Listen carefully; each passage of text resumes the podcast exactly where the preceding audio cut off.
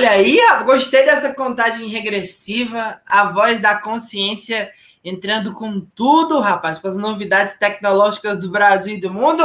Forte abraço para você ligado com a gente. Seja bem-vindo ao Jornal do Vozão, edição 3. Hoje, 27 de janeiro de 2021. O mês de janeiro está chegando ao fim. O Campeonato Brasileiro também se encaminha para um final. E o torcedor alvinegro está bem feliz, né? Está bem motivado, está bem alegre, porque o Ceará faz um campeonato brasileiro da Série A bem diferente de outros carnavais. Então, o torcedor alvinegro, parafraseando Faustino Chaves, né? Setorista do Ferroviário, tudo é festa, tudo é alegria, então o negócio tá bom, o negócio tá animado, o negócio tá. Graças a Deus tá para frente, para cima. Para você que nos acompanha, né, sempre por aqui no canal do Vozão, nós voltamos recentemente com a ideia do desse jornal, né, do jornal no Vozão. Comigo sempre participa a Lívia, mas hoje, né, a Lívia não vai poder participar porque ela está resolvendo alguns probleminhas pessoais ainda. Não é doença, não é nenhum problema, não é um problema sério, é problema grave. Se Deus quiser, em breve ela está aqui com a gente de novo. Ah, ah, tá se cuidando, vai dar tudo certo. E aí a gente fica na guarda para o retorno da Lívia. Mas tem novidade, tem gente boa por aqui para bater esse papo com a gente. Ah, momento importante, momento feliz. Muito obrigado. Eu tô vendo aqui, ó, Roma de comentário. Que legal, que bacana. O Chagas Rocha, o Jeová Barroso, o Everton Borges, o Basílio de Melo, o João Bastos, o Samuel Rocha, o Rômulo Santos, o Carlos Vinícius. Ó, todo mundo aparecendo na tela, vai já consciência colocando todo mundo na tela para mostrar e para agradecer a participação de vocês. Expliquei agora há pouco, o Everton falou que a gente sumiu, né? Infelizmente a Lívia teve alguns probleminhas para resolver. Já tá bem melhor, já tá mais tranquila, tá tudo em paz, tá tudo se encaminhando. Em breve ela está de volta aqui com a gente, certo? Então estamos de volta com o jornal do canal do Vozão, do Vozão, para falar sobre o Ceará, que vive grande momento. Hoje, quarta-feira, incrivelmente, nesses, nesses dias da semana, né? Até agora não tivemos jogos. Até agora, durante toda a semana, tivemos jogos na terça-feira. Hoje não tem jogo. Na, na segunda teve, na terça teve. Hoje, quarta-feira, não tem jogo. Amanhã tem jogo atrasado. Na sexta, não, mas no final de semana já começa a rodada de número 33 do Campeonato Brasileiro, de número 32 do Campeonato Brasileiro de Futebol. Momento para o Ceará super importante. Vem de vitória diante do Palmeiras, um placar que é, mostra muito porque o Ceará está hoje nessa tábua de classificação ali, bem posicionado. Será oitavo colocado não à toa vencer um adversário que está à frente dele, no caso a equipe do Palmeiras, que hoje está dentro do G6. Uma vitória importante, uma vitória bem é, idealizada e realizada dentro de campo. O Ceará venceu o Palmeiras pelo placar de 2 a 1 né? Na última, no último final de semana, no último domingo na Arena Castelão. Chegou a oitava colocação. Tinha-se aquela dúvida: ah, mas não vai ficar, não vai ficar ali na oitava? Ficou, porque o Corinthians foi derrotado pela equipe do Bragantino e o Ceará conseguiu ficar na oitava colocação.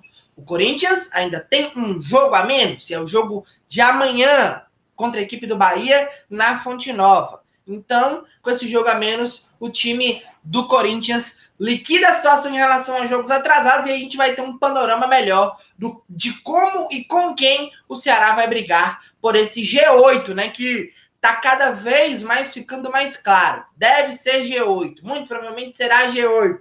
Neste final de semana, nós já teremos a definição em relação à final da Copa Libertadores da América. Santos e Palmeiras, né? Dividem essa, essa decisão. E aí a gente já sabe que o ideal é que o Palmeiras vença, porque o Palmeiras está na frente da nossa tabela ali, então ele abriria mais uma vaga. Tem também a final da Copa do Brasil com Palmeiras e Grêmio. Nesse momento, quem for o campeão, independentemente de quem seja o campeão, tá dentro do G6, é bom também. E aí essa vaga também vem para o Campeonato Brasileiro da Série A. Então é sempre bom que dentro desses dois campeonatos, tanto na Copa do Brasil como na Libertadores, os times que forem os campeões estejam na frente do Ceará e dentro do G6, porque a vaga vai sendo colocada para trás. A vaga da Copa do Brasil já vira G7, a vaga da Libertadores colocaria para um G8 e o Ceará estaria muito próximo de disputar, de brigar por uma vaga na pré-Libertadores.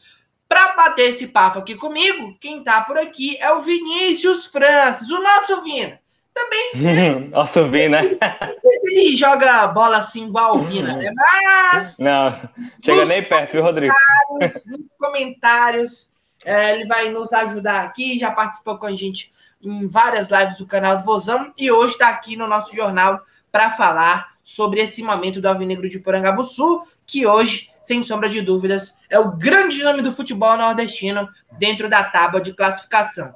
E aí, Vina, momento espetacular da equipe do Ceará, né? E é, é isso, é saber aproveitar, é saber explorar. E eu vi uma frase, acho que foi, se eu não me engano, foi do. Não sei se foi do Ítalo ou se foi do João Paulo, turma lá do Twitter, galera, gente boa que sempre nos acompanha, que é é, nas, nessa altura do campeonato é, de 2020 e dois, aliás, de 2019, nós olhávamos para a tabela e via o Ceará secando o Cruzeiro, o CSA, aquela turma que estava ali, né? Uhum. Para não cair.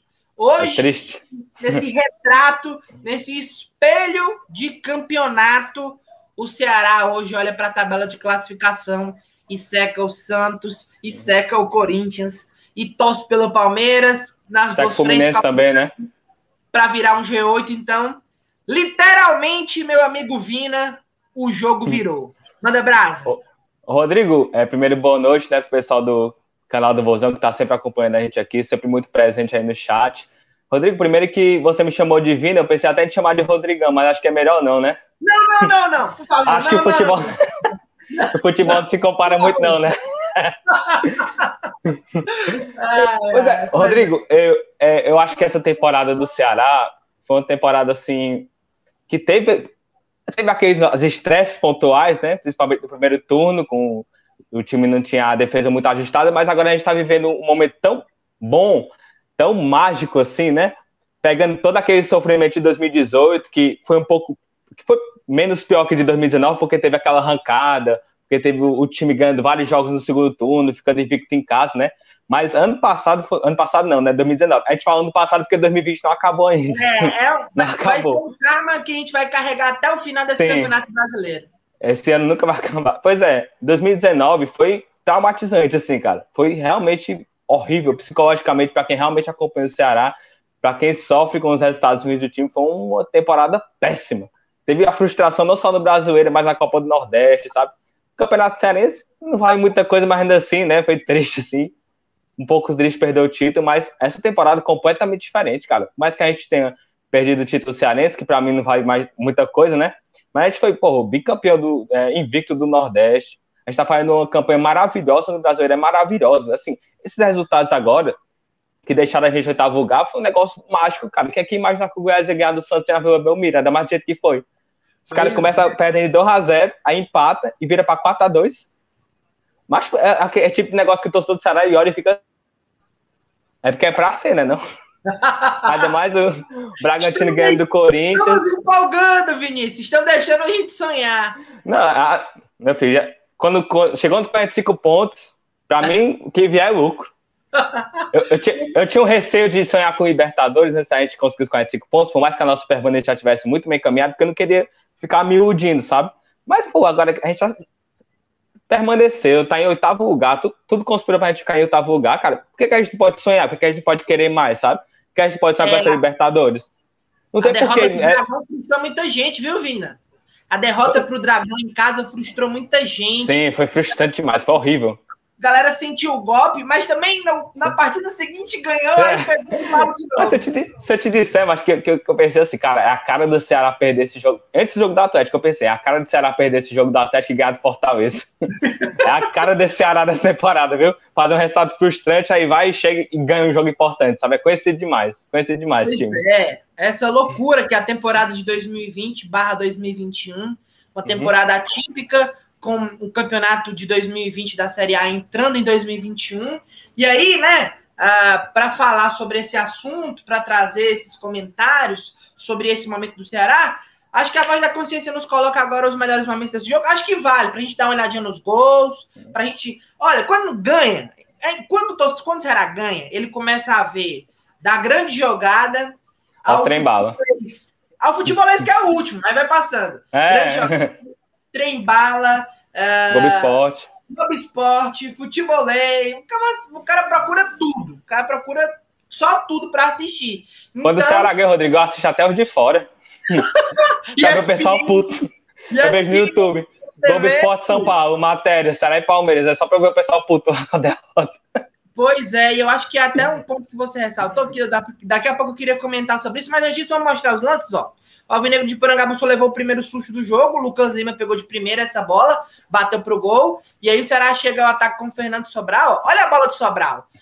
Foi errada, mas o Gustavo Scarpa é. também errou. Ela sobra para o Lima, ele empurra para o fundo do barbante. O Ceará consegue fazer 1 a 0 muito cedo, consegue se impor dentro do campo, consegue fazer 1 a 0 uh, ah, e, e, e, ter o Palmeiras ali na rede. Leva um susto quase que instantâneo, né? Que é esse lance Sim, onde o Verón bota depois. Fora, gol perdido do Verón mas também responde com esse ataque que o Kleber quase chega para fazer o, o, gol de empate, o gol segundo gol, na verdade.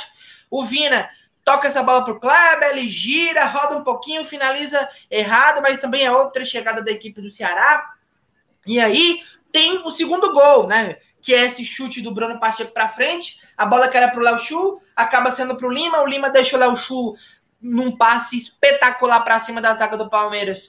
O Léo Chu de cara, ele é derrubado pelo Patrick e o Vina vai lá empurra para o fundo do gol. Será consegue fazer 2 a 0 chega ao segundo gol e leva também de novo uma resposta muito rápida. Com o gol do Gabriel Verão, ele empurra para o fundo do gol. Um errinho ali do Thiago Pagnussá de posicionamento. A bola foi nas costas dele e ele consegue fazer o gol Verão. Mas depois o Palmeiras foi para cima, chutando de fora da área, o Richard fazendo grandes defesas, e eu acho que é uma grande temática também que, a gente, que eu queria colocar aqui para a gente bater um papo, Vinícius. O Richard é um nome que vale destacar, é um nome que vale ressaltar. Aí algumas chegadas, o Ceará responde aqui, o Palmeiras ataca lá, esse lance já estava em condição irregular, mas o Ceará sempre respondendo, o Ceará sempre muito ativo, chegando com perigo, ó, nesse lance do, do Lima, tentando, chutando, aquele último passo para consertar mas um Ceará que sempre muito perto do gol, sempre muito perto da vitória, sempre muito perto de atacar o adversário.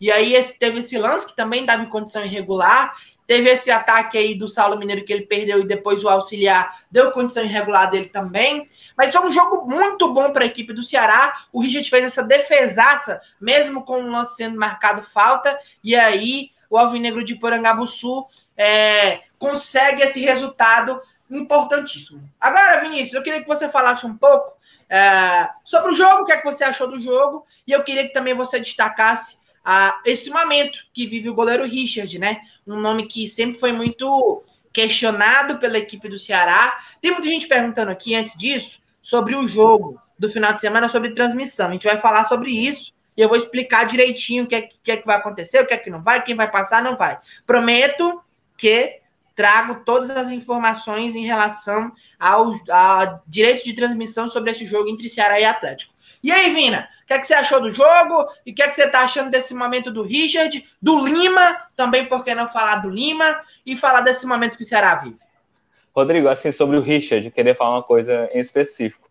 A gente fala muito sobre a retomada, por exemplo, do Ima, né, na temporada, sobre a surpresa que foi o Kleber, né, chegar e fazer gol nacional da Copa Nordeste e se destacar também no Brasileirão, sobre a surpresa que também foi o El Chu, né, é, que era totalmente reserva, foi ganhando alguma chance e hoje é titular absoluto, mas eu acho que a gente pode destacar também a história do Richard, né, que ele teve aquele destaque no Paraná, foi para a Série A, jogou bem mais para rebaixado e veio para o Ceará com a condição de poder fazer um campeonato melhor e de se destacar ainda mais, né, mas ele, ele começou, ele era um jogador muito inseguro, não sei se a, a, eu acredito que grande parte das pessoas que estão assistindo agora devem lembrar que o Richard ele não passava muita segurança, sabe?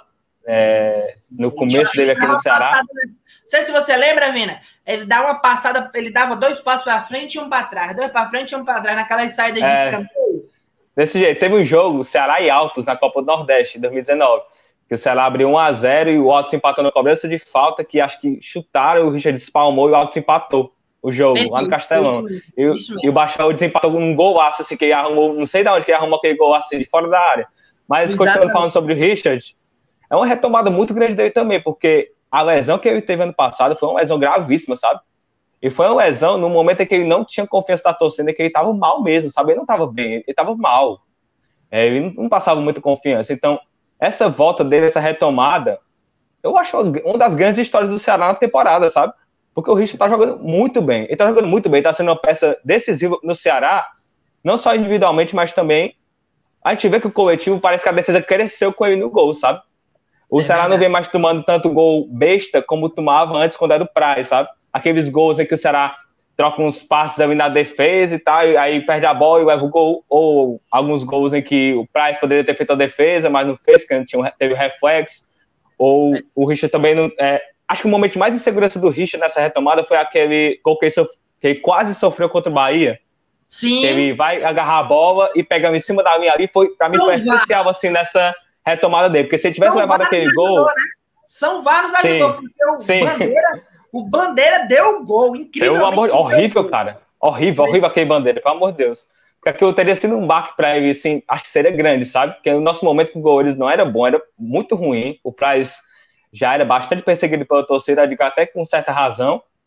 E se ele tivesse levado aquele gol, seria bem triste, assim, para a retomada dele, né? Mas ainda bem que não aconteceu.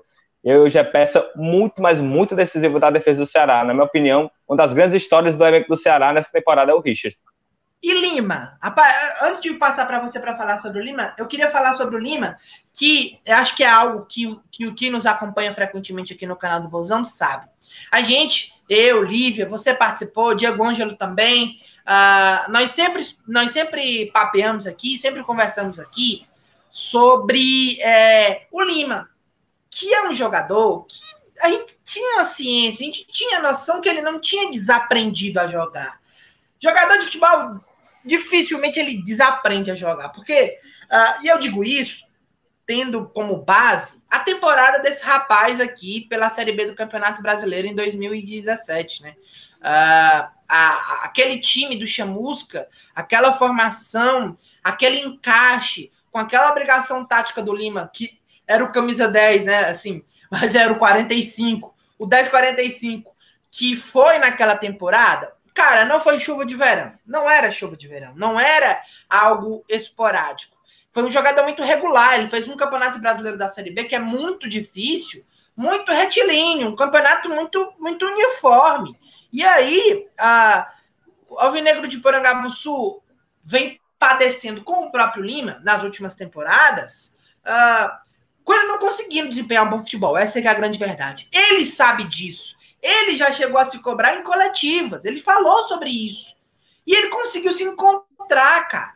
Porque você falou do Léo Chu também no começo da sua fala. O Léo Chu era sexto reserva de punta. O Léo Chu não... postava na rede social que, não, que tava chateado que não entrava. Eu mandava direto assim.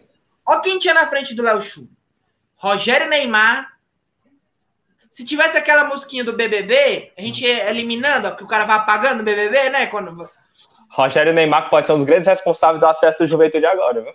A loucura do futebol. Se fosse o BBB, ia fazer aquele quando eu falar o nome. Rogério Neymar, é. Matheus já foi, essa turma já foi embora. O pessoal que tá mais aqui. Entendeu? Foi eliminado do BBB. Rogério Neymar, Matheus Gonçalves, o Leandro Carvalho, a nível de BBB. Tá hoje, na casa, hoje na casa seria uma grande planta, né? É. Seria uma grande planta hoje no Ceará. Quem você acha que seria o Fiuk do, do Ceará? o Fiuk do Ceará hoje é o Vinga. É o e a Juliette, quem é? Ele entra na casa, ficam assim seis pessoas, seis é. mulheres ao redor dele ali, totalmente emocionado. A Juliette do Fiuk, eu acho que seria o homem mau, porque o homem mau, homem mau tá enchendo o saco do Vinha, dizendo que ele é o refúgio.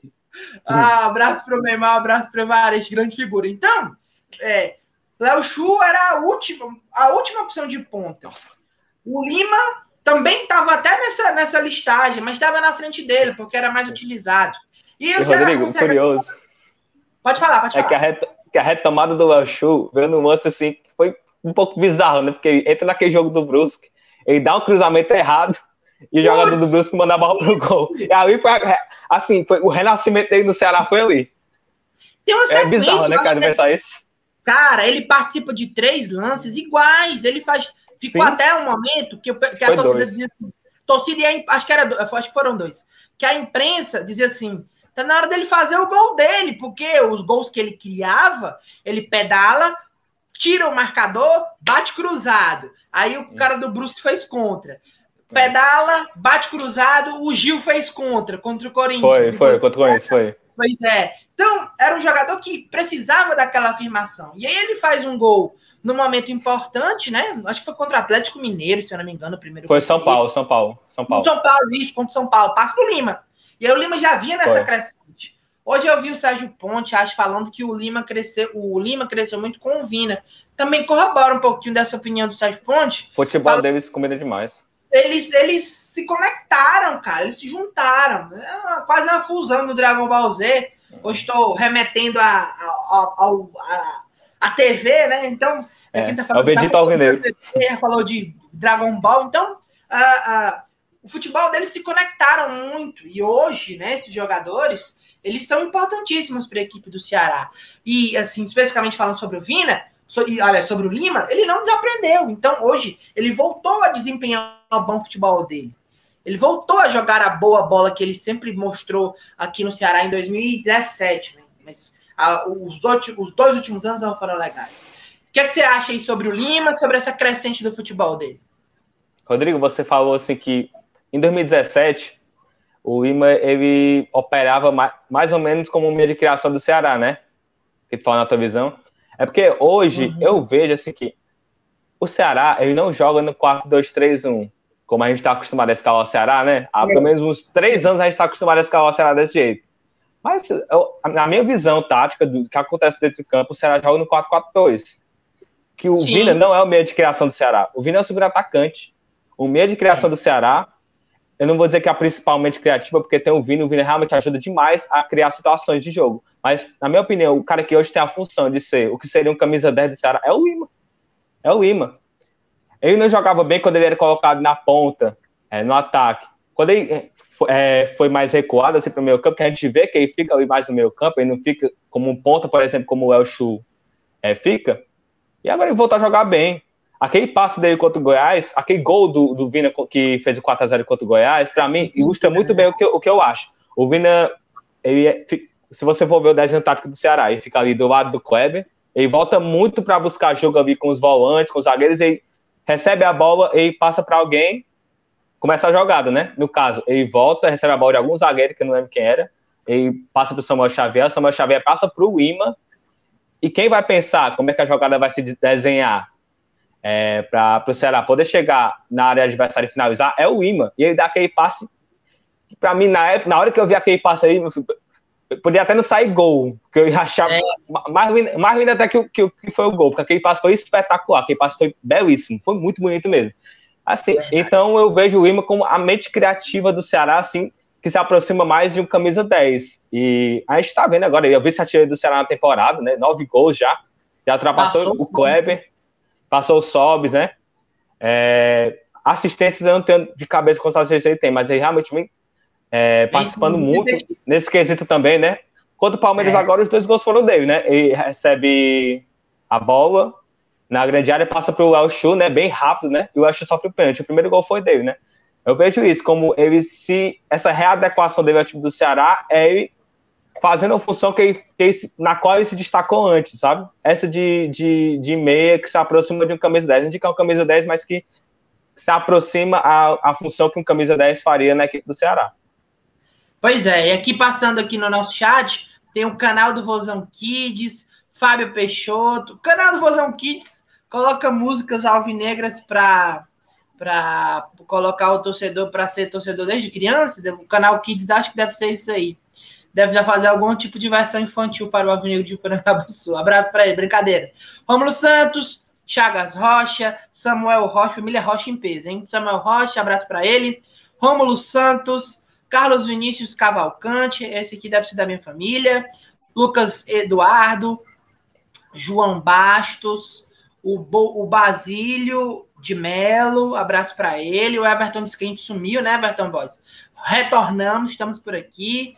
Jeová Barroso, uh, Rodrigo Albuquerque está por aqui também. Vanderlei Souza, Israel Souza, a família Souza em peso. Também calma, Israel Souza. Desde cutucar os rapazes. Deixa, o negócio tá complicado, faça isso não. O 8C, 8C, minha nossa senhora. Ele tá me chamando de voz de boneca. Eu, eu adoro esse apelido. Eu acho sensacional. Todos, todos os apelidos que dão pra minha voz, eu acho sensacional. Eu adoro que brinque comigo. Não tenho nenhum tipo de preconceito em relação a isso, não. Uh, deixa eu ver quem tá mais por aqui.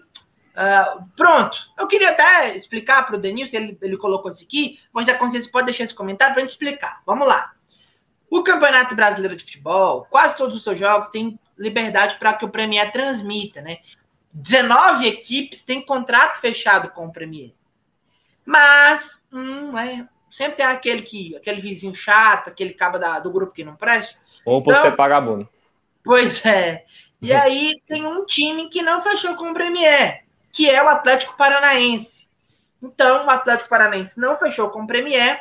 O Premier não tem acesso a mostrar os jogos que o Atlético Paranaense joga, tanto dentro como fora de casa. E aí, o que, é que acontece? O Atlético Paranaense tem contrato com a TNT Esportes. O Ceará também tem, Rodrigo. Então dá para passar na TNT Esportes? Dá. Vai passar na TNT Esportes? Vai. Para todo o Brasil, exceto Ceará. Se você for ver o banner lá no TNT Esportes, você vai ver que o jogo tá lá. Ceará e Atlético Paranaense, domingo, sete da noite, para todo o Brasil, exceto para o Ceará. Isso significa que o torcedor do Ceará que mora no Ceará não terá acesso ao jogo em nenhum canal, em nenhuma, em nenhuma TV para assinatura e nem por nenhum stream oficial, pago, do é, jogo Ceará Atlético Paranaense. Aquele velho link piratão, né? Futimax, né? Que a negada assiste lá. Tem a galera que consegue roubar o link lá do, de fora do país. Enfim, é. fora disso. Deem seu jeito para assistir o jogo, porque o jogo ou vai ser no radinho de pilha, o jogo ou é no rádio de pilha, ou vai ser num link desse de internet, tá? Não terá transmissão em TV fechada e nem stream para cá. Então, explicado uh, ah, para todo mundo que já perguntou. O, o Denis tinha perguntado várias vezes. O jogo é sete da noite do domingo. Sete da noite do domingo, sem transmissão de TV para o Ceará. Então, vão atrás de link, negado.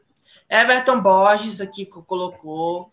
Uh, quem, tem, tem, Como é o nome daquele negocinho, daquele aparelho que você paga? IPTV. É, IPTV, esse aí também consegue assistir, muito provavelmente. Só se, se o sinal for de fora daqui, né? É, se o sinal for de fora, também tem isso, né? Tem gente que. Algumas TVs a cabo que não tem disponibilidade é, para cá, para Fortaleza ou para o Ceará de uma forma geral, às vezes uhum. liberam os, a sua grade de canais para como se fosse de São Paulo, São José do Rio Preto. É. Então, alguns desses também podem ser que transmita. O Denilson também brincou aqui que ele, tu me chamou de Rodrigão, né? Ele falou, chama ele de Rolitrão. Minha nossa. Aí é o, nome, é o nome que combina mais, não, Rodrigo? pois é. O Anderson Silva, a Isabelle Alves, uh, o Rafael Albuquerque tá por aqui. Abraço para ele, para o Rafa. Tá perguntando se eu vou, se eu vou é, disponibilizar link pirata. Este é um belíssimo de um canalha. Eu queria que você colocasse, voz da consciência, o Ozar Ozaro Jogos 2021. Ele colocou aqui que o, que o Vinícius é a cara do Igor Jansen, que faz aventuras de Poliana no SBT. Eu também acho. É, mas a fama dele tá maior, do Vinícius aqui, tá? Tá, tá no mesmo patamar aí e tal. Então, também acho muito parecido. Sei quer não, não sei quer não. Ele cortou os cabelos, o, o Vinícius, mas o Johnson não cortou o cabelo. É porque, Vinícius, eu acho que não tem criança na sua casa, né? E aqui é algo que frequenta alguns, aí chegou assim é. umas visitas dessa, aí diz assim, te deixar assistir aí as aventuras da Poliana, aí você acaba por osmose sabendo quem é o Igor Jansen. Então, um abraço para o Igor. Uhum. Ele é cearense, inclusive, grande Igor Eu acho Jansen. milagre que, que essas crianças assistem Poliana ao invés de YouTube, viu? aí, ao invés de Lucas Neto, Felipe Neto. A Lívia tem até foto com ele. uh, com o Igor Jansen. O Carlos Vinícius botou aqui a questão da, do, da transmissão, já expliquei aqui bem direitinho. O Everton Bosch disse que a Sky dele não é de Fortaleza, como ele já está explicando. Bacana. Uh, o Marcelino, o Everton disse que está. O Vitor, o Atlético não está. É, questão do Premier que eu já expliquei também agora há pouco. O GR2 está com peso, está com dor de cotovelo. Está falando que o Romário e o Auremi não estão jogando tudo lá no Cuiabá e aqui no Ceará não fizeram absolutamente nada. Tá bom, o Romário jogou bem no Ceará, pô. 2017. É, eu discordo, eu discordo. Ele foi o, o, líder de assistência do Ceará na Série B 2017 é, que a gente subiu. Ele fez uma B bacana por aqui. O Alex Monteiro tá por aqui também, tá falando sobre o Rafael Gava, ótimo meio campista. Eu acompanho é bom, todas bom, as. Vi jogando, bom gostei jogador. bastante. A Lívia tá por aqui, tá nos acompanhando, beijo para ela. Uh, deixa eu ver quem tá mais por aqui. O Alisson Gomes está falando que o gol, esse passe agora do Lima pro Vina, lembrou muito o passe do Sobral pro Matheus Gonçalves contra o Bahia, que é, que é o famoso facão, a facãozada. Uh, o Armando Cristino tá por aqui. Roberto Freitas, é, a, a, o Ayrton Regis, o Ricardo. Meu amigo, Santos. Ayrton colégio comigo. ah, bacana, show de bola. Ricardo Santos está falando do, do Nicolas, atacante do Paysandu, bom jogador também. É, o Alisson Gomes falou aqui, geral no Futimax. Uh, o Sérgio Mendes, consultor de saúde, está dizendo: Rodrigo, estou do lado do deputado, ele está mandando um abraço em nome do Canal Cast. Quer dizer que o Canal Cast é é uma grande facção que chegou aí nas redes sociais, uma ruma de bandidos, torcedores do Ceará, que estão de forma insultantemente com os nossos amigos tricolores. Tem gente, o pessoal tá, tá pilhado, mas acho que é uma brincadeira, vamos ter calma, sem agressões físicas, verbais, vamos, vamos ficar em paz. Abraço para o nosso querido Bruno Marques, nosso querido blogueiro mais canalha deste Brasil, deste Brasil brasileiro.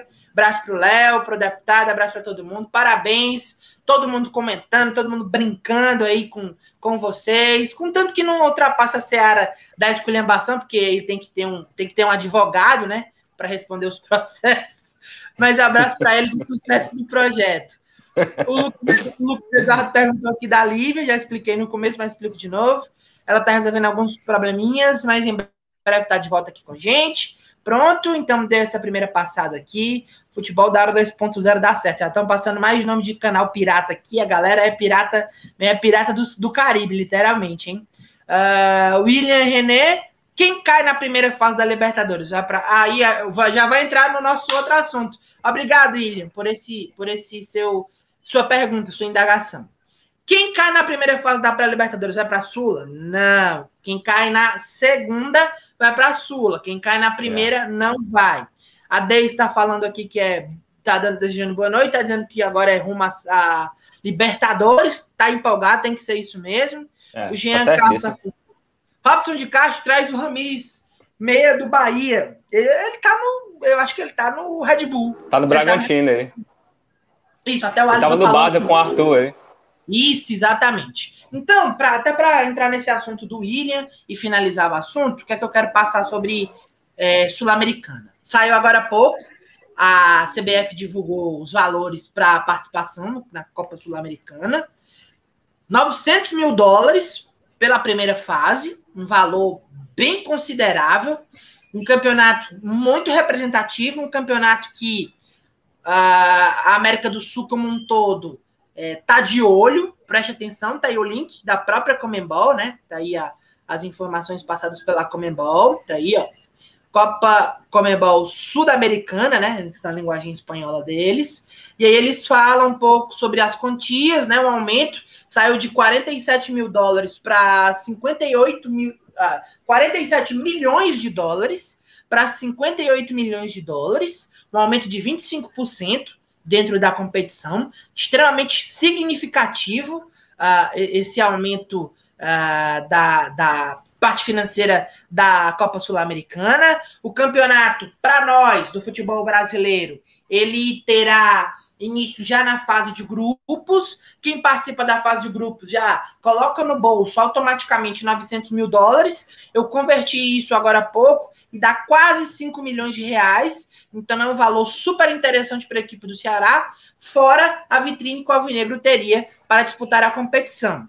Tem também a cota a nossa voz da consciência está descendo o link, pode descer, que eu acho que é a parte importante, né? A gente está na crista da onda, então a gente tem que mostrar coisas que nós estamos dentro desse patamar. Aí é a informação sobre a Sul-Americana, né? Esse aumento de 47 para 58 milhões. Mas tem também aí, nessa listinha, a primeira fase, ó, o total por fases, os valores. Mas eu queria dar Libertadores, eu acho que tem os valores da Libertadores aí também, nesse link, se eu não me engano, desse reajuste. Você pode descer. Aí, tá aí, pronto, exatamente aí. A Copa Comembol Libertadores, a pré, né? A pré-Libertadores, né? O que que representa para o Ceará hoje ser sétimo ou oitavo? Jogar a pré-Libertadores. Jogar a pré-Libertadores hoje seria jogar a fase 1. E aí seria 350 mil dólares por um jogo pela primeira fase o que deve dar aí na casa de um milhão e. Um milhão e, é por jogo, né, Rodrigo? Hã? É por jogo, viu? Isso. Na, na, na Libertadores é isso, é por jogo. Ah, e aí é um valor extremamente representativo. Rodrigo, será indo para pré-Libertadores. Quantas fases ele precisa passar para chegar na fase de grupos? Duas. Passando pela primeira fase, temos uma segunda fase porque aqui está dizendo três, né? As três fases até chegar na fase de grupo, mas os nossos times brasileiros eles já, já são um pouco mais privilegiados e já entram num patamar acima da competição. Eles já esperam outros matamatas. Então, o Ceará já lucraria aí um valor interessante aí na casa desses 500 mil dólares, um valor muito alto para a equipe do Ceará. Então, hoje, falando de Libertadores, esses são os valores. Fase 1, 350 mil dólares. Passando para a fase 2, 500 mil dólares. Fase 3, 550 mil dólares. E fase de grupos, 1 milhão, né? Então, é um valor absurdo. É um momento que o Ceará vive de, de aí aqui no caso total, né, por participar da fase de grupo, 3 milhões de dólares. 3 milhões de dólares dá 12 milhões de reais, assim, acho que quase 15. Então é um valor absurdo, é um momento espetacular que o Ceará vive, é, é totalmente absurdo o torcedor do Ceará falar sobre isso hoje, mas sim, é possível falar, é legal falar. Tá dentro do nosso limite falar sobre isso hoje. Nós somos oitavo colocado, nós somos hoje o time de uma das melhores campanhas fora de casa. Uh, estamos no G4 fora de casa. Uh, temos uma campanha também equilibrada dentro de casa. Uh, os últimos dois meses o Ceará também é um, dos times que mais pontuou na competição, acho que só perde para o Internacional. Então, o retrato do Ceará hoje é um retrato espetacular. Então, tá aí todos esses valores, tudo em dólar, né? E aí você tá com dúvida, você vai lá e converte. Então, é um momento importantíssimo da vida do Ceará, esses valores. Mas aí, Vinícius, já tem aquela velha dúvida. Rodrigo, eu vou me arriscar a jogar a fase de repescagem da Libertadores ou eu vou para fase de grupos direto da Sul-Americana, tranquila, na paz, na boa. E aí, só mais uma decidinha, voz da consciência, para a gente mostrar os valores da Sula. Tá aqui, ó. 900 mil dólares para jogar a fase de grupos. Para jogar a fase de grupos, basta ficar ali entre hoje, né? Nono, décimo, que você joga a fase de grupos até o décimo segundo. Então, ah, tem essa dúvida, o torcedor pode ter essa dúvida. Ah, eu vou lutar para brigar, para jogar uma pré-Libertadores, que é um jogo, que é um mata-mata, né? E de volta. Ou eu vou jogar uma Sul-Americana, que é uma fase de grupos, um negócio mais tranquilo. Olha o que quem está debatendo, olha o nível. Tranquilo da... não é, né? Olha o só nível primeiro colocado da conversa, meu amigo. Olha o nível da conversa. Lembrando que o Ceará é, tem, já viveu algum desses dilemas, né? Lembro que teve um ano aí que o Ceará preferiu jogar a Copa do Brasil, a própria Sul-Americana, se eu não me, se eu não tô muito ruim da memória, que foi um ano que ele ganhou a Copa do Nordeste, aí teve que decidir o que, é que ia jogar, não.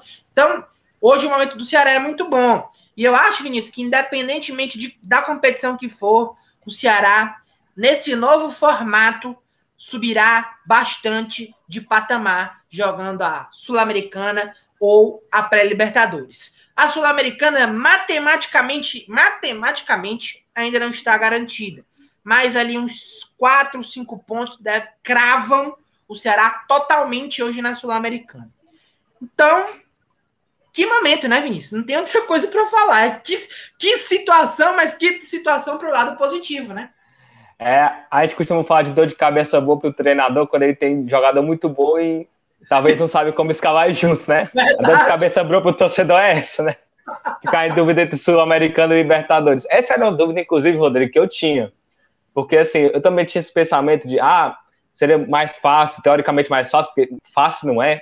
A Sul-Americana em fase de grupo, só o primeiro colocado passa do mata-mata, e antes seria bastante difícil de passar.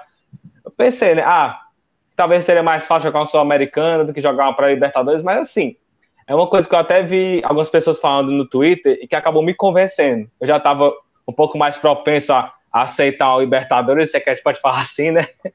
a aceitar o Libertadores, mas isso me convenceu, é porque as condições que podem levar o Ceará para a Libertadores esse ano são tão, assim, difíceis de acontecer, o final brasileira é, na Libertadores, né? É, os dois times que estão é, na final da Copa do Brasil estão entre os seis primeiros colocados e com totais condições de permanecer lá, né? Será fazendo uma campanha muito boa, que possivelmente vai virar a melhor, sua melhor campanha na história da Série A de pontos corridos. Falta só uma vitória para a gente superar 2010. É. Então, tomando tudo isso assim, tudo, toda essa perspectiva que a gente tem, e também levando em consideração que a gente já garantiu a permanência, que a gente tem que sonhar mesmo alto, não tem por que a gente preferir, sei lá, um sul-americano com Libertadores, assim, sabe? Seria uhum. Pensa, Rodrigo, tenta pensar, qual histórico seria o Ceará na Libertadores? Porque pré-Libertadores, o pessoal fala na Libertadores, não, é Libertadores sim, é sim. porque o Fidel Martinez, que é artilheiro da Libertadores, se eu não me engano, ele tem oito ou nove gols, e a Comebol conta os gols da pré-Libertadores também, ela não uhum. conta a parte da fase de grupos, ela conta a parte da pré-Libertadores. Eliminatórias é a Copa do Mundo, né? Tem gente que pois ah, é. eliminatórias é a Copa do Mundo. Pois é só penso quão histórico seria assim, o Ceará chegando no Libertadores. De tudo, tudo, que a gente vive, tudo que a gente viveu, Rodrigo, assim, de. Vamos pegar de 2015 para cá, 2015 para cá. Tudo é. que a é. gente viu de 2015 para cá, Copa do Nordeste, quase queda para a Série C, o acesso, aquelas duas campanhas nervosas demais da Série A. Seria muito bom coroar tudo isso com o Libertadores. É difícil, é, mas eu acho que é plenamente possível.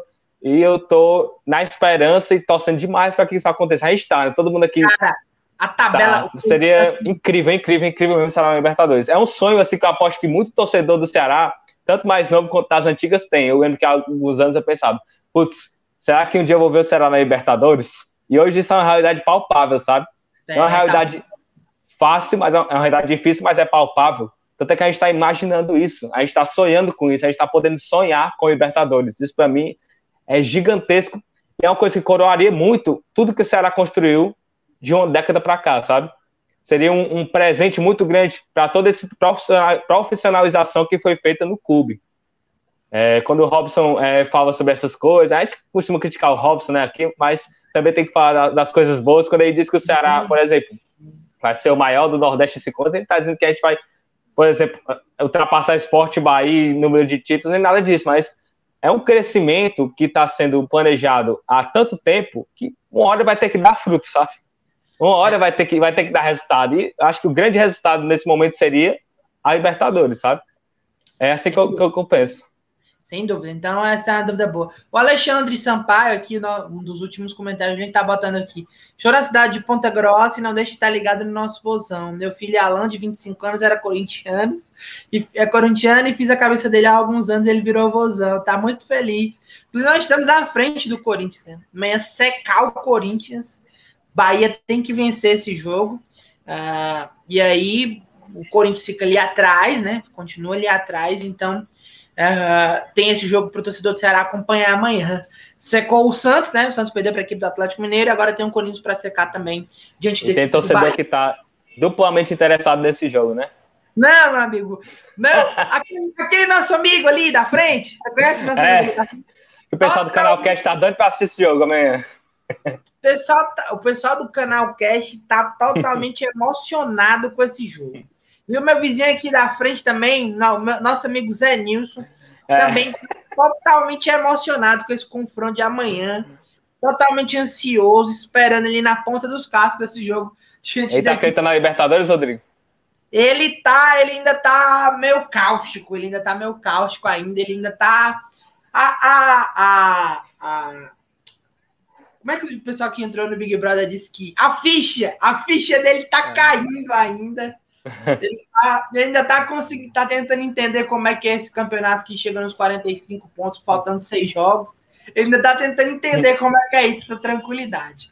Então, pronto. Explicamos aqui a situação de é, Sul-Americana ou Libertadores. Falamos sobre transmissão do jogo, falamos um pouquinho sobre a vitória diante da equipe é, do Palmeiras.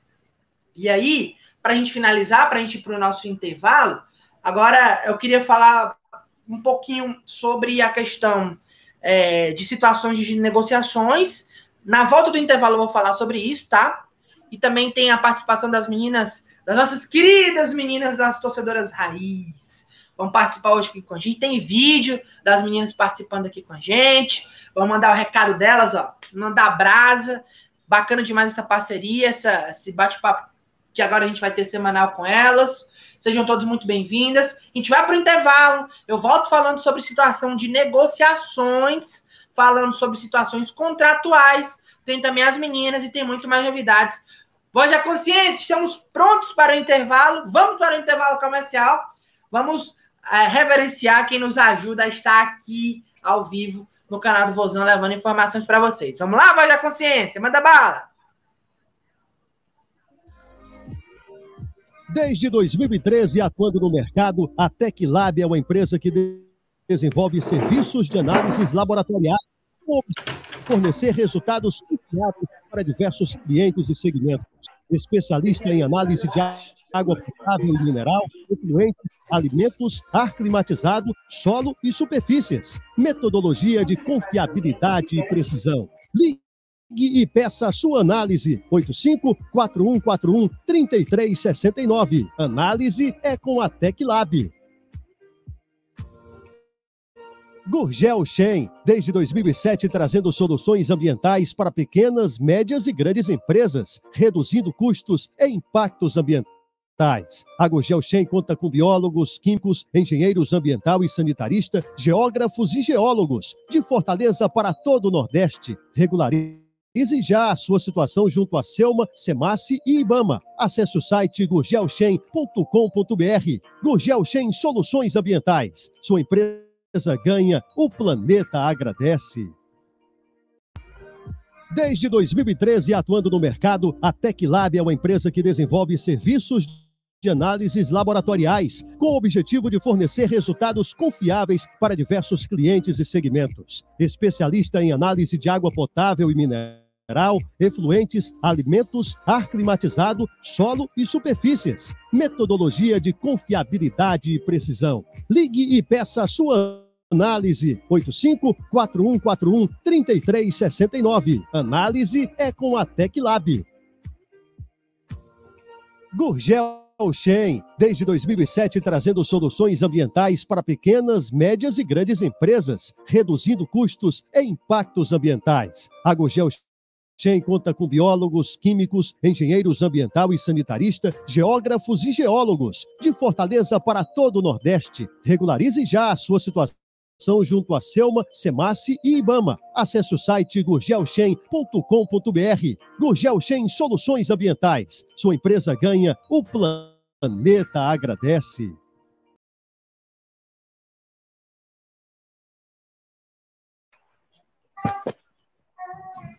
Show de bola!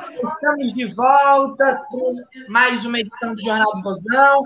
Vamos ao intervalo comercial, agora estamos de volta para falar sobre a situação de momento do elenco do Ceará. Vamos falar um pouquinho sobre isso. Ah, o Alvinegro de Porangabuçu tem algumas situações ainda meio que pendentes para a próxima temporada. O Samuel Xavier é um jogador que é, tem contrato até o final somente da Série A. Tem também a situação a, é, a goleiro, né, em relação a gol, porque só tem o Richard com contrato longo. Fernando Praz tem situação em aberta, Diogo Silva tem situação em aberta. Então, são situações que o Ceará precisa resolver o mais rápido possível. Porque a temporada de 2021 vai começar colada no final dessa. Para alguns times, O brasileiro termina na quarta, no sábado tem jogo, ou no domingo. Maluco isso, mas vai acabar acontecendo. Então, vamos falar um pouco sobre a atual situação do Ceará em relação a atletas, a jogadores. No gol, hoje, no gol, o Ceará tem o Richard, com contrato garantido para a próxima temporada, certo? Aí tem a situação que Praz e Diogo Silva terminam o contrato no final do Campeonato Brasileiro da Série A. Fernando Praz deve se aposentar, muito provavelmente. Diogo Silva dificilmente deve permanecer. Então, o Ceará deve ir ao mercado em busca da contratação de um goleiro. Falamos agora há pouco, aliás, o Raul Vitor falou agora há pouco. João Ricardo vem para o Ceará? Bom, boa pergunta. O Ceará tem e sempre teve interesse nesse jogador, a bem da verdade. Para quem está nos acompanhando, é um jogador que já esteve na lista de reforço do Ceará várias vezes, João Ricardo. É um ótimo goleiro, já passou pelo América, passou também pela equipe, está hoje na Chapecoense. É um goleiro muito seguro, muito bom goleiro, que hoje faz uma belíssima campanha com a Chape no Campeonato Brasileiro da Série B. Contudo, é bom lembrar que o atleta está naquela fase também de receber propostas, de analisar situações. A primeira conversa foi boa, mas eu recebi informação que o negócio já esquentou, já esfriou, já esquentou, já esfriou, já esquentou, já esfriou, e que não tem ainda uma situação definida. O atleta interessa a equipe do Ceará, mas segue no radar, mas não dá para cravar que vai ser ele o goleiro do Ceará para a próxima temporada. Mas o Ceará sim tem interesse, é um jogador que sempre esteve na lista do Ceará, o goleiro João Ricardo. E aí, uh, o Richard fica, o atleta Fernando Praz e também o atleta que é o Diogo Silva devem ir embora e o Ceará deve contratar o segundo goleiro para brigar com o Richard e o terceiro goleiro deve ser aqui da categoria de base do Alvinegro de Porangabuçu, certo? Então, isso em relação a goleiros. Vamos para a lateral direita. Samuel, o contrato agora acaba no final do Campeonato Brasileiro da Série A. O Eduardo também. Samuel está de olho no mercado, esperando propostas, esperando situações. Então, situação em aberto. O Eduardo também é um jogador que está por ali, que ainda não conseguiu estender seu contrato, mas acho, repito, acho a informação que eu tenho ali de bastidores, que será deve conversar com o Eduardo para permanecer com o Eduardo para a próxima temporada. E aí, vamos lá, mais pro lado ali do campo, na zaga. Na zaga, o Luiz Otávio tem contrato longo, é um jogador que deve permanecer. O Thiago Pagnussá está praticamente tudo selado para ele ser vendido para o Japão, né? Deve ir sim para o Japão, pro, se eu não me engano, é para o Cerezo Osaka, eu acho. Uh, esqueci o nome, a voz japonesa pode até me ajudar, que eu coloquei o nome, mas é o Cerezo Osaka, se eu não me engano. O Cerezo Osaka do Japão deve ir para o time japonês. O Ceará deve receber 1 milhão e 600 dessa transação, 1 milhão e 500 mais ou menos. O Atlético Mineiro deve receber o resto, né? Na casa ali dos 900 mil. E aí o Thiago Pagnussá deve ir sim para o Japão.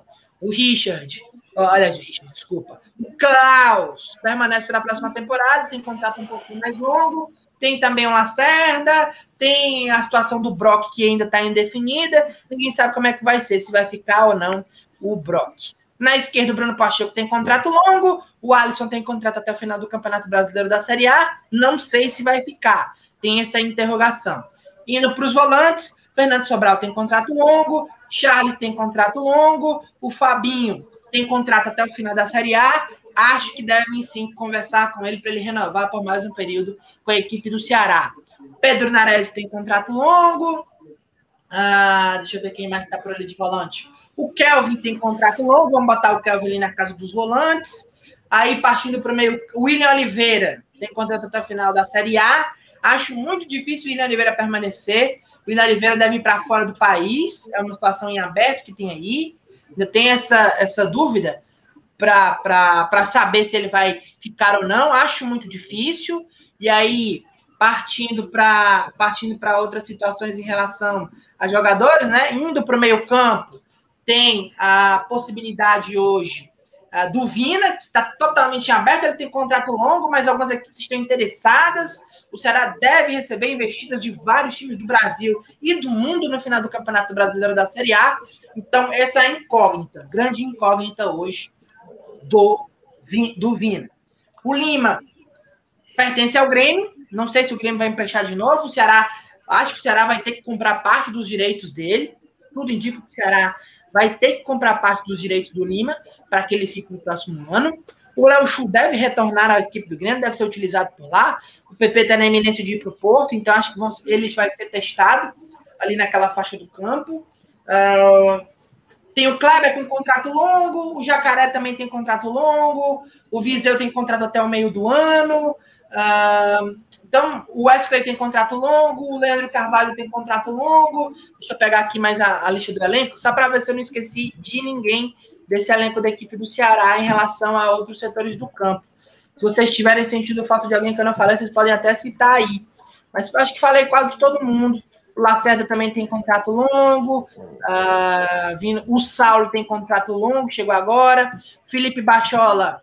Felipe Bachola não deve permanecer. Felipe tem contrato até o final da Série A. Dificilmente deve ficar para o Ceará para a próxima temporada, o Felipe Bachola. Ah, deixa eu ver quem está mais por aqui. Ah, Rick tem contrato longo. Então, pronto, acho que eu falei de todo mundo aqui desse elenco da equipe do Ceará. Essa, esse é o panorama em relação a jogadores da equipe do Ceará para para esse final de temporada, né? Porque o Ceará precisa ajustar o elenco dele e aí vamos ver como é que o Ceará vai conseguir se comportar uh, para a próxima temporada, né? Alguém falou agora há pouco sobre possíveis saídas. Pegando esse time titular hoje, o Ceará tem propostas interessantes, mas que ainda não são boas para o Ceará assim o Ceará analisa que ainda não são boas. Para o Kelvin, para o Fernando Sobral, para o Vina, né? Vina é um jogador que o Ceará já sabe que pode perder. Para o Kleber, todos esses jogadores, o mercado está extremamente atento. Fernando Sobral faz um ótimo campeonato brasileiro da Série A. Kleber faz um campeonato bem regular, um atacante, um tipo de atacante que o mercado gosta, principalmente o mercado português fica de olho ali nesse estilo de jogador. Kelvin, um jogador que surgiu muito bem, fez gol contra o Flamengo. Uh, o Vina, nem se fala, o grande destaque do Ceará no Campeonato Brasileiro da Série A. Então, são jogadores em que o Ceará sabe que no final deste Campeonato Brasileiro, certamente vai ser é, pego aí com alguma investida em relação a eles. Charles também é um jogador interessante, muito que já esteve de olho. Eu sou um jogador jogadores que o Ceará já esteve de olho, já esteve observando, e aí, a, a, a nível de mercado hoje, a, o Alvinegro de Sul vai ter essa dificuldade. A Rodrigo, contratação, porque o que a gente gosta de falar é sobre contratação, né? Contratações. O Ceará já tem alguns nomes, né? Já listou esses nomes, já está no mercado em busca deles. Os nomes do Campeonato Brasileiro da Série B já devem fechar em breve porque o Campeonato Brasileiro da Série B termina nessa sexta-feira, então os jogadores vão ficar desempregados, e aí o Ceará vai para cima, vai para cima de investida, com tudo, a, a, a, com, com tudo para cima de jogadores do Campeonato Brasileiro da Série B. E aí a, surgiu o nome do João Ricardo, que é um jogador que sempre esteve na lista do Ceará. O Ione Gonzalez é outro jogador que também já esteve na lista da equipe do Ceará, sim. É um jogador que é, já teve por ali, o Ceará já teve deu uma olhada, já teve sondando, salário alto, mas também já teve na lista do Ceará, o João Ricardo também, e outros jogadores do Ceará, observa, já tem negociações, sim, avançadas para a sequência do campeonato da agora, né? Falando, a gente já pode falar sobre a próxima temporada, 2021, com o Ceará na Série A. O Vinícius está por aqui, voz da consciência? Queria que ele falasse um pouquinho, deixa eu ver se eu consigo falar com ele. Vina, fala aí, dê um panorama aqui em relação ao elenco, para mim, vai ser a grande janela de transferência da história do Ceará.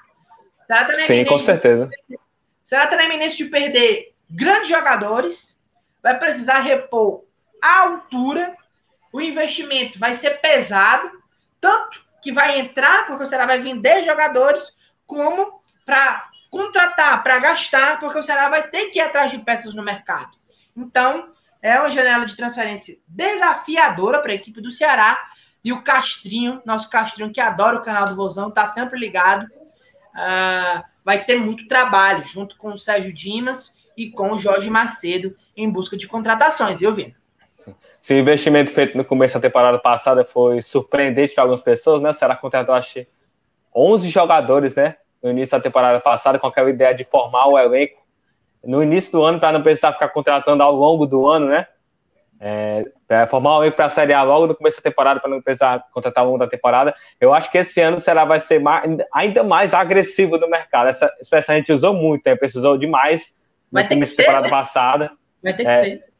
No começo da temporada passada, a gente precisou muito desse termo, agressivo no mercado. Se o Ceará for agressivo é, ano passado, esse ano o Ceará vai chegar na voadora logo do mercado, né?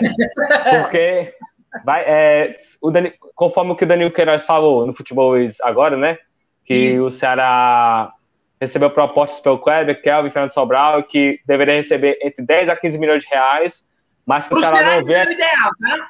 Para o Ceará ainda não é, é ideal. Pois é, se isso não é ideal ainda, se o Ceará espera que entre ainda mais dinheiro do que isso, o mercado que a gente pode esperar que o Ceará faça com esse montante deve uhum. ser um uhum. mercado assim, eu acho que pode ser surpreendente para esse começo de temporada. A gente espera que seja algo grande, mas que com o dinheiro que deve entrar de venda de jogadores, é, talvez até antecipando o dinheiro que vai entrar é, por causa das cotas de uma competição internacional, é, pode ser a Sul-Americana Libertadores, e somando aí do fato de que o Ceará vai estar na competição internacional, Sul-Americano Libertadores, né? Claro. É, tudo isso acho que credencia ainda mais o Ceará para fazer um mercado muito mais, muito mais agressivo do que ano passado. Verdade, isso aí é interessante. Eu estou muito preocupado, eu estou feliz, mas estou preocupado com a lateral direita. É uma posição muito difícil. O Ceará vai ter Sim. que ir em busca de um titular. Acho muito difícil o Samuel ficar. A informação que eu tenho é que dificilmente ele permanece. Então o Ceará vai ter que ir em busca de um titulável ali. Essa palavra estou até criando agora, mas uh, no mundo do futebol ela é muito usada. Uh, vai precisar de um jogador para aquele setor, o cara que seja titular. Ou então vai ter que apostar no Eduardo, ou trazer alguém do mesmo nível dele para brigar por vaga. Acho que vai, vai precisar reforçar esse setor, me preocupa bastante. Os pontos para esse ano foram uma grande negação. A campanha é muito boa, mas a gente não pode esquecer que nenhum, quase que nenhum ponta do Ceará deu certo. Só o Léo Chu, que era a última opção, o último da lista, foi o melhor jogador do momento. Foi o único cara que deu certo o ano todo naquela posição. O Leandro Carvalho não conseguiu ir bem. O Matheus Gonçalves não conseguiu ir bem. O, Neymar, o Rogério Neymar não conseguiu ir bem. Uh, o Jacaré não é um jogador que a gente esperava. Então, esse, esse setor do campo, essa ponta, as pontas, também serão missão árdua para o Ceará reforçar. Kleber, um ótimo centroavante, acho que deu a resposta que a gente esperava dele ali. O Vina nem se fala, o Lima ressuscitou, ah, ah, o Charles é um ótimo volante, o Sobral é um jogador monstruoso, é um jogador espetacular, ah, é, é fora do comum as atuações do Fernando Sobral, um baita de um jogador, joga muita bola, é impressionante. Sou fã de carteirinha do Fernando Sobral.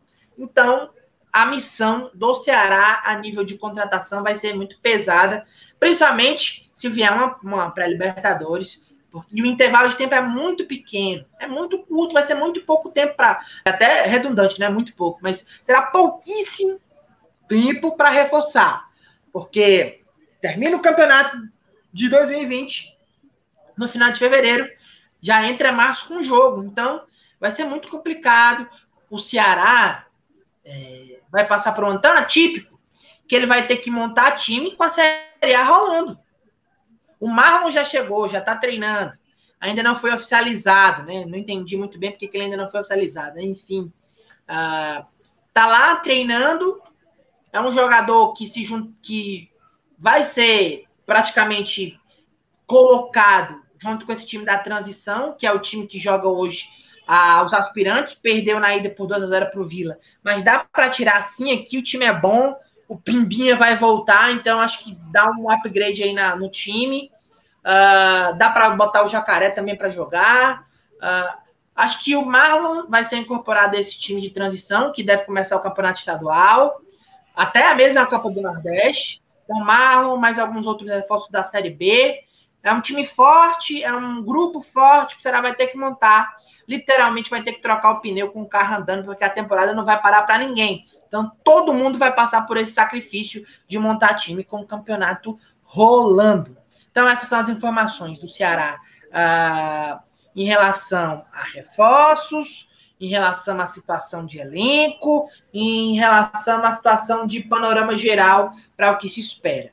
Já tem jogadores contratados, acertados, estou apurando, estou em busca de informações sobre esses nomes. Vários nomes estão no radar, sempre tiveram na lista de reforços, né? Para quem está chegando agora é bom passar sobre isso. O Ricardo, o Ione Gonzalez, mas ah, tem muita coisa acertada, mas fechado ainda no papel, só Marlin, que eu estou muito curioso para saber como é que Guto Ferreira vai usar Marlon nesse elenco. Acho que é tema de um programa só. Como, como o Guto Ferreira vai utilizar Marlon no time do Ceará. Para quem não sabe, o campeonato estadual deve começar com esse time que está jogando aspirantes: Buiú, uh, Lacerda, uh, Pimbinha, o Luan, que é um ótimo ponto que tem por lá. Martan tá jogando sempre por lá também. O Rafael Cavalheiro também. Rafael Cavalheiro também. Nailton talvez continue, que é do Atlético Cearense, né? Mas é, um ótimo lateral esquerdo, é muito é um bom. ótimo jogador. O Ceará certamente demais. Vai, fazer, uma investida por esse atleta. Muito vai, é bom. é muito bom. É muito bom muito jogador. Bom. Tem o, o Buiu vai também. ser o lateral direito, viu? É, pois é, pois é. Então, esse começo de temporada deve ser com esse time da transição. Vamos ficar no aguardo.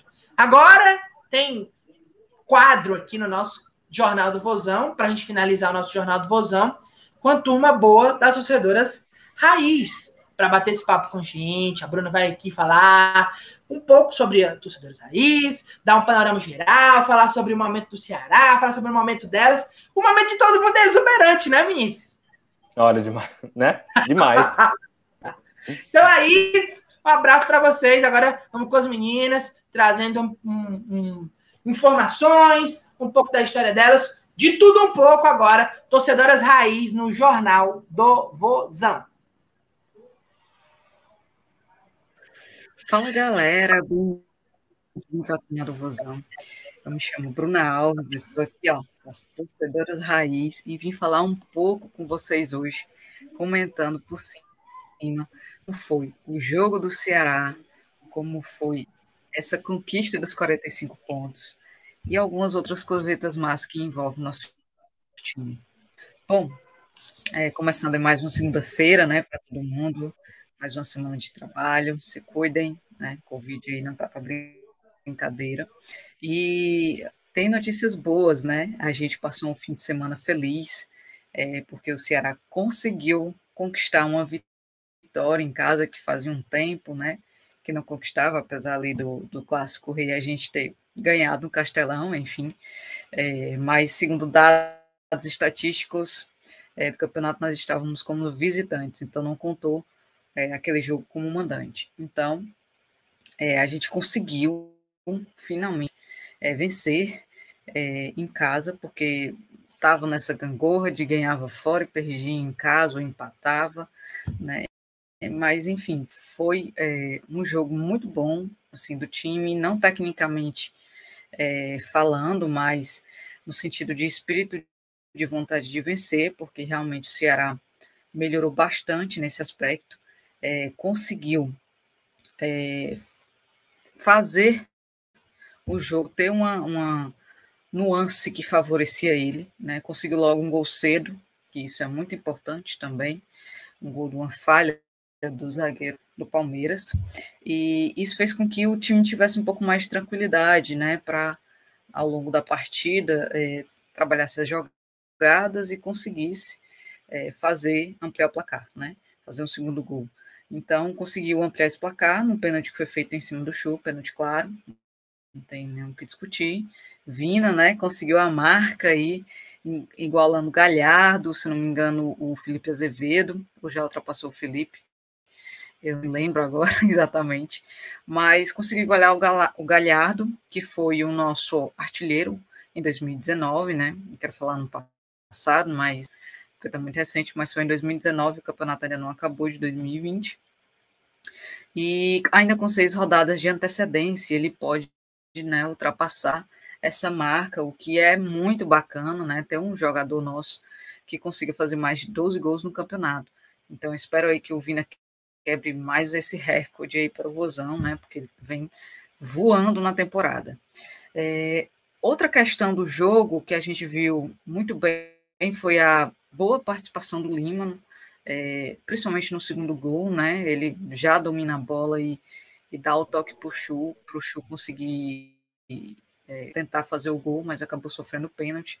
Então, o Lima fez uma boa partida, marcou muito bem, apesar do Samuel Xavier fez uma partida bem abaixo, bem abaixo mesmo do que ele faz, né? Deu muito espaço ali na nossa direita defensiva e o, o, não é à toa que o grupo Palmeiras saiu por lá, né? E mas ele conseguiu assim melhorar, se recuperar um pouco no segundo tempo em relação a, ao jogo ruim que ele fez no primeiro tempo, bem abaixo mesmo. Mas ainda é, com alguns altos e baixos. Então, Samuel Xavier de olho, né? É, faça boas atuações, pelo amor de Deus. Até porque o Eduardo foi expulso né, de campo, levou um cartão amarelo no final do primeiro tempo, depois levou outro no segundo, foi expulso sem nem entrar no jogo. Maluquice, né? Ninguém sabe exatamente do que é que porque o Eduardo foi expulso, eu não cheguei a ver a súmula, mas provavelmente buzinando no pé do ouvido, e esse juiz, ele gosta realmente de dar cartão, é, e o Eduardo acabou ali se exaltando, né, num jogo que estava relativamente tranquilo, tirando aquele é, primeiro, é, aqueles primeiros minutos do segundo tempo do Palmeiras, que realmente o Richard fez boas intervenções, boas defesas, inclusive fez uma defesaça é, é, numa cabeçada do jogador do Palmeiras, só que o jogador já estava impedido, mas foi uma baita de um defesa e o Richard realmente ele ele está se consolidando cada vez mais no nosso gol e fazendo cada vez jogos melhores. E é um, uma das coisas que eu estou gostando muito do Richard é que ele é muito ligado no jogo, é muito atento, muito concentrado. Não é à toa que teve uma bola, é, agora eu não vou lembrar o nome do atacante, é, do Palmeiras, que ele entrou, conseguiu entrar sozinho, e se o Richard não se antecipa, que ele tirou a bola com carrinho até, fatalmente aquele jogador é, poderia fazer o gol. Então ele foi muito rápido assim, se antecipou a jogada e conseguiu rapidamente tirar a bola e tirar o lance de perigo. Então é um jogador muito ligado, muito atento no jogo, se antecipa, se posiciona bem. Então o Richard vem muito bem e está vindo numa crescente, né, de jogos assim, é, ganhando cada vez mais confiança.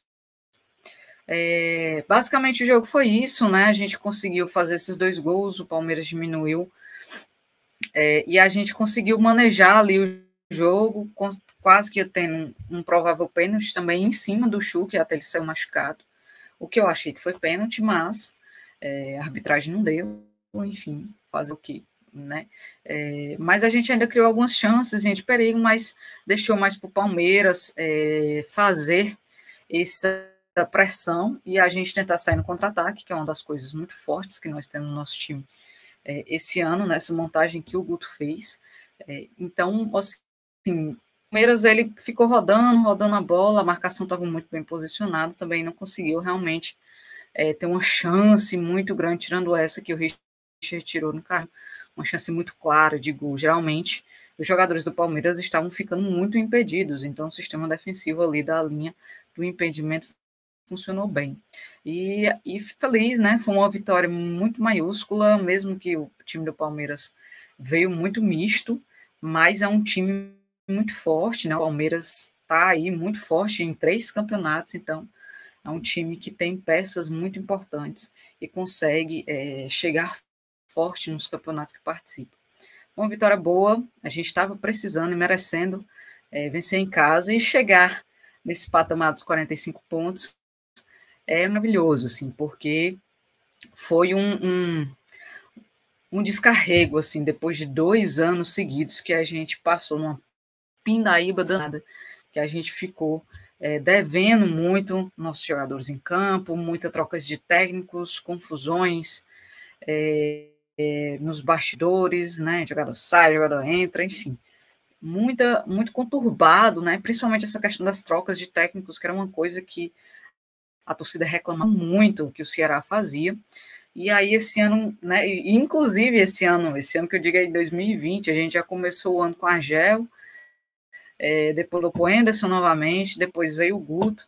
Então, já em março, a gente já estava no terceiro técnico. Então, a gente já estava pensando, meu Deus, o Ceará de novo, essas danças constantes de técnico. E aí veio toda essa questão da pandemia, que fez com que o Guto solidificasse, estudasse, solidificasse bem o seu trabalho aqui, né? No tempo aí parar, conversasse bem com os jogadores e ele aos poucos foi conseguindo ajustar o time.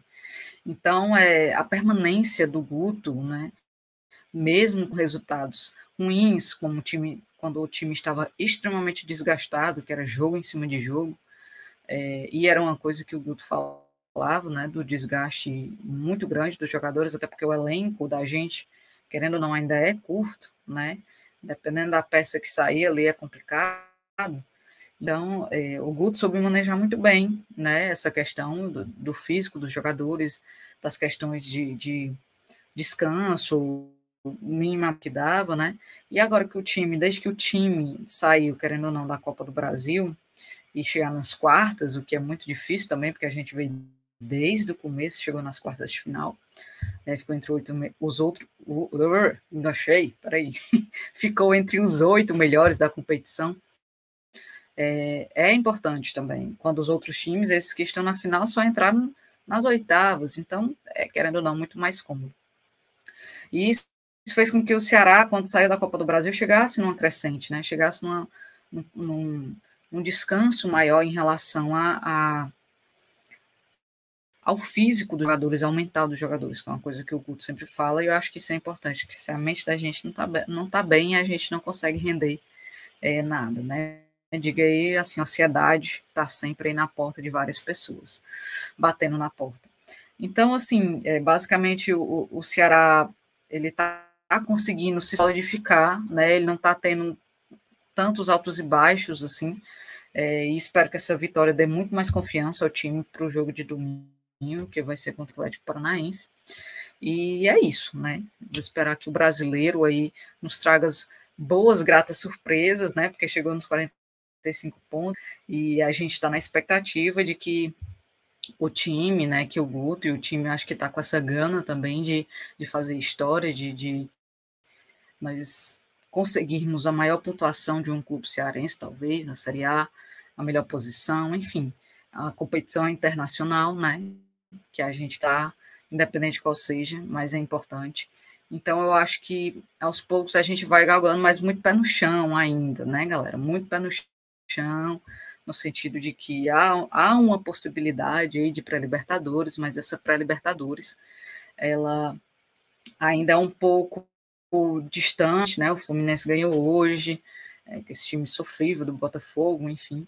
Mas a rodada, querendo ou não, nos ajudou um pouco nesse aspecto, porque o Santos perdeu para o Goiás, mas em relação a pré-libertadores ainda tem né, um, um caminhozinho, vamos ver como é que vai ser os resultados, mas é, garantir esse acesso dentro da própria Série A, de permanecer, é muito importante já para a gente. E aí vamos focar, como o Guto disse na própria coletiva, em garantir a competição internacional, minimamente a pontuação para garantir a Sul-Americana já, é, sem precisar se preocupar muito, né? Que foi isso que ele disse na coletiva e é, e é isso que eu acho correto.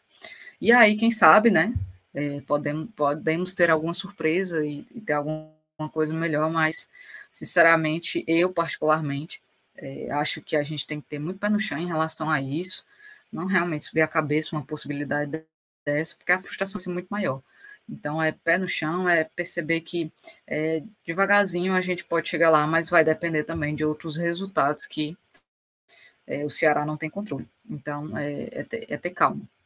E em relação, só comentando muito rapidamente, pincelando aqui, é que o, o Meninos do, do aspirante, né, do Sub-23, acabou perdendo para o Vila Nova é, no jogo de 2 a 0 Um jogo assim que eu tentei acompanhar alguma coisa, mas realmente foi no mesmo horário do jogo do jogo principal, do time principal, então não tinha como a gente acompanhar.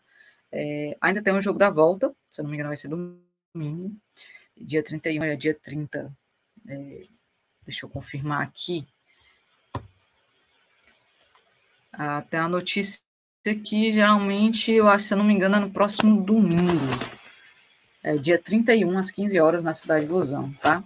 Então, é, os meninos eles vão eles vão jogar novamente. Ainda há a possibilidade sim de ser campeão, mas infelizmente sofremos esse revés aí lá em Goiânia, tá ok?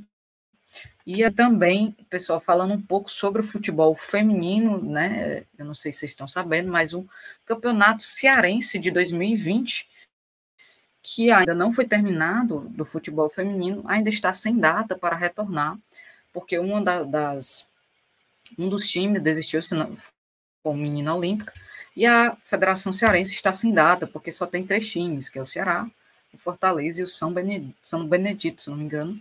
E esses três times, a federação não tem é, previsão de calendário. Mas a notícia, outra notícia também no futebol feminino, é que teve uma seletiva sub-18, inclusive, o Ceará está montando já uma base, que isso é muito bacana de ver, né? Como o investimento no futebol feminino está sendo realmente feito. É, acho isso muito importante, o crescimento do futebol feminino.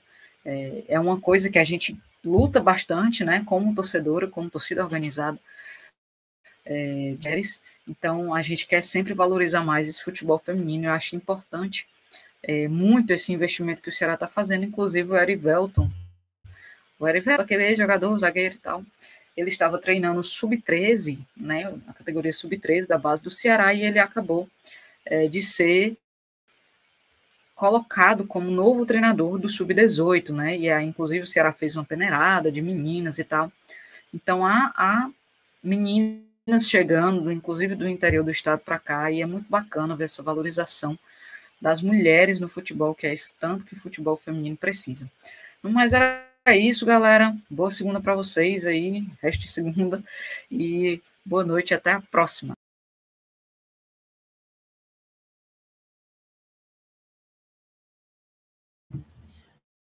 acabou de falar, né? Gente da melhor qualidade, Bruninha lá do Twitter. Bruninha, encontramos Bruninha na feijoada da arrancada. Que saudade da feijoada da arrancada.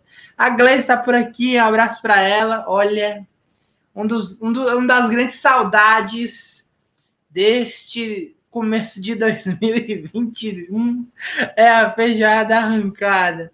Bruninha falou segunda-feira, né? Explicando para quem estava nos acompanhando Uh, esse vídeo ia ao ar na segunda-feira, mas nós tivemos problemas, né? A Lívia teve um pequeno problema para resolver, mas foi ao ar hoje. Só tivemos esse pequeno equipe da, da segunda para quarta.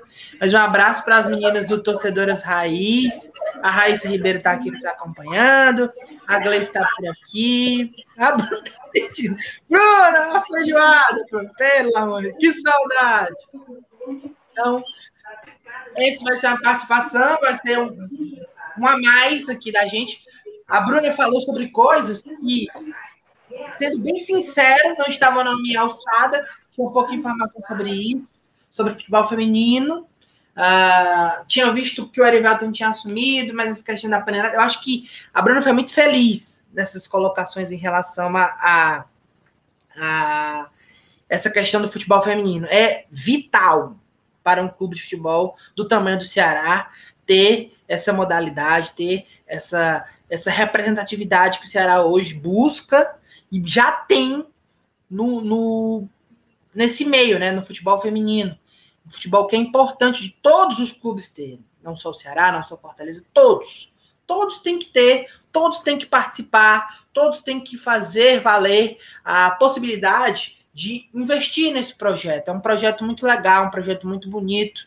Ah, o trabalho do Sérgio, nesse último ano agora que passou, Sérgio Alves, no caso, né? Sérgio, um abraço para ele. Foi muito bacana, muito legal de se ver. Time lutando, um time brigador. Foi até ali a última fase para subir para o Campeonato Brasileiro da Série A. Não deu, mas as meninas lutaram demais, brigaram, jogaram, fizeram de tudo para conseguir é, a classificação, mas é um momento bacana, né? E aí o Everton tá até nos atualizando agora que o Sub-18 empatou com o Vasco hoje de 2 a 2 O time tava perdendo por 2 a 0 Informação que eu tive. O time tava perdendo por 2 a 0 foi buscar um empate. Então, que bacana, que resultado expressivo. O Ceará crescendo em todos os âmbitos do futebol, feminino, masculino, que é um futebol que tá chegando com tudo, tá chegando com força no Ceará, né?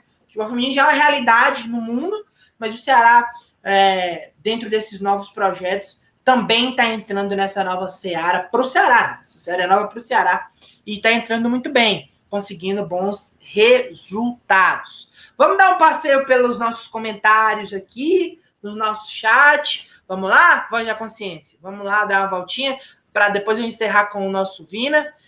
O Fabiano tá falando que boa participação das meninas. Melhor do que um monte de macho falando besteira. Eu não sei se foi para mim ou se foi pro Vina. Eu acho que eu não falo muita besteira nem no Vina, não. Mas tem uma gente que tem espaço para falar e realmente fala uma de besteira, Fabiano. Vamos lá. O Everton atualizou. Opa, tá sem áudio? Vocês estão me ouvindo? Tá me ouvindo? Acho que ele tá. Ah, agora voltou o áudio. O Everton falou, né? Nos atualizando sobre o jogo, acabei de falar aqui. A Bruna também participou, tá, tava, tava se acompanhando. Obrigado pela participação, Bruna. Muitíssimo obrigado. Esse é um canal que a gente vai ter aqui para frente. A Gleice, um abraço para ela, um beijão para ela. Também está nos acompanhando. A Raíssa está mandando, pedindo um alô para as meninas do Torcedoras Raiz. Abraço para elas, para a Raíssa também. A Mari Marques estava acompanhando. A Bruna deu um show aí falando sobre futebol feminino, sobre o Ceará, né? Falou também sobre a Avenida de Sul. O Everton Boss está falando, segundo a UFMG, né? A probabilidade do Ceará caiu da Sul-Americana caiu da Sul-Americana de 90 para 89 e aumentou da Libertadores de 5 para 6,5. Mas eles contam primeiro ao sexto, depois é que eles vão contar primeiro ao oitavo. É bom lembrar isso, né? Porque agora, preço de agora, hoje, 27 de 1 de 2021, 20 e 58, é G6. Tudo se encaminha para um G8, mas até agora é G6. A Bruna também está trazendo a atualização que a tabela detalhada do Cearense 2020 foi, foi colocada pela Federação Cearense. Bruna, até uma ótima temática para trazer para os nossos próximos programas, tá? E aí, a participação é semanal, mas se preocupe não. Tendo informação nova, tá convidadíssima para participar aqui com a gente.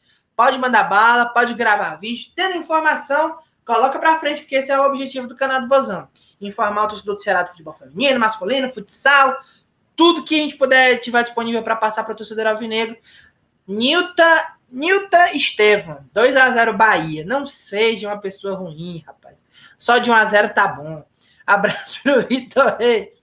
Abraço para ele. O Alisson Gomes. Olha o Alisson Gomes. Amanhã somos todos Bahia.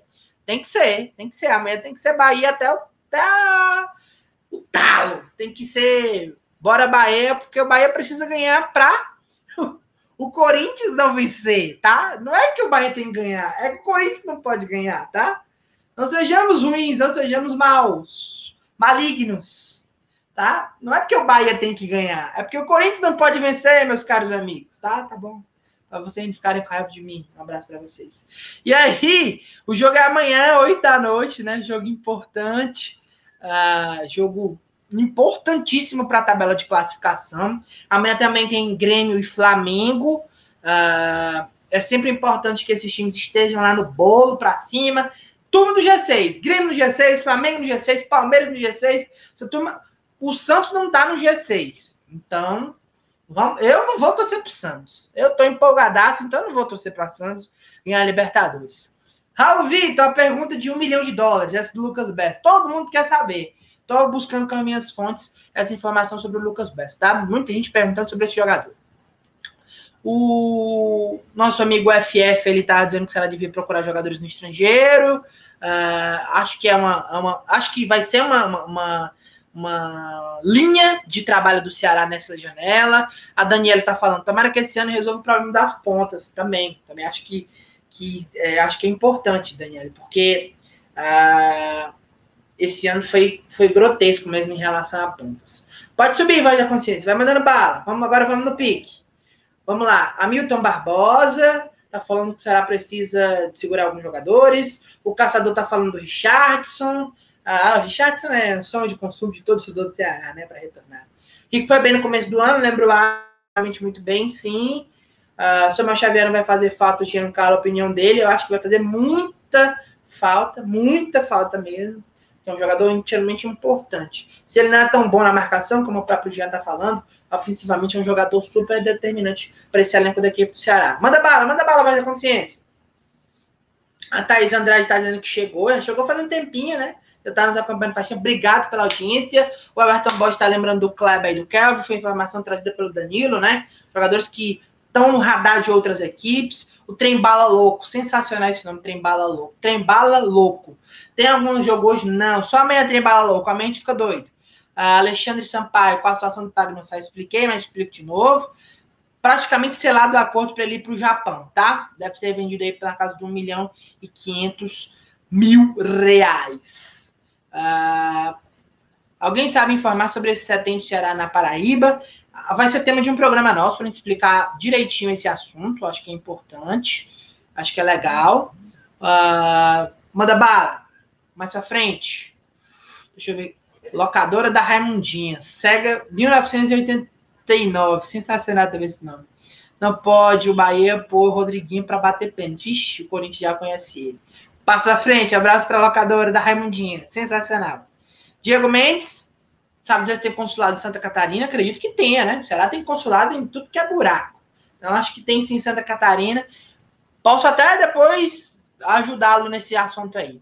Ignácio Ramires Muita especulação, até agora não vi nada de concreto. O Hélio do Fortim tá por aqui com a gente. Uh, Ceará esse ano precisa ser mais forte, sem sombra de dúvidas.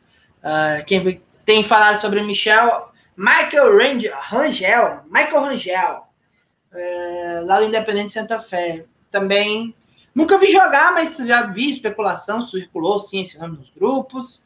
Alerta para o Ceará Furacão deve chegar no domingo. Uh, eu... Não, não faça isso não, rapaz. O Furacão chega no domingo. Mas o Furacão vai chegar aqui, não vai fazer muito estrago, não. Né? O Vozão é que vai partir o Furacão no meio. O vídeo está por aqui também, vídeos diversos. Dali Vozão, abraço para ele. Uh, o Fabiano Souza falou ali sobre Ione Gonzalez, falou uh, sobre alguns outros jogadores. E é isso, todas as informações será. Cadê a Vina? Vina tá aqui. Vina, cadê a Vina? Ok. Vina, amanhã você tá aqui comigo, Vina? Amanhã, agora vamos dar prosseguimento. Vina, é bom pra quem tá aqui com a gente, amanhã a gente vai entrar um pouquinho mais cedo, porque eu quero assistir o jogo Bahia Corinthians, vocês também. Quem é que não quer assistir, né? Todo mundo que assiste jogo, então a gente entra um pouquinho mais cedo. Rodrigo, eu quero que você faça, sabe o que? Eu quero que você faça um react desse jogo para ver sua reação se o Bahia fizer gol. Você quer ver é reima, rapaz. Você, eu, vou, eu vou indicar você pro pessoal lá do canal Cast. Tchau, todo mundo e até a próxima. Valeu! Valeu, pessoal. Boa noite. Thank mm-hmm.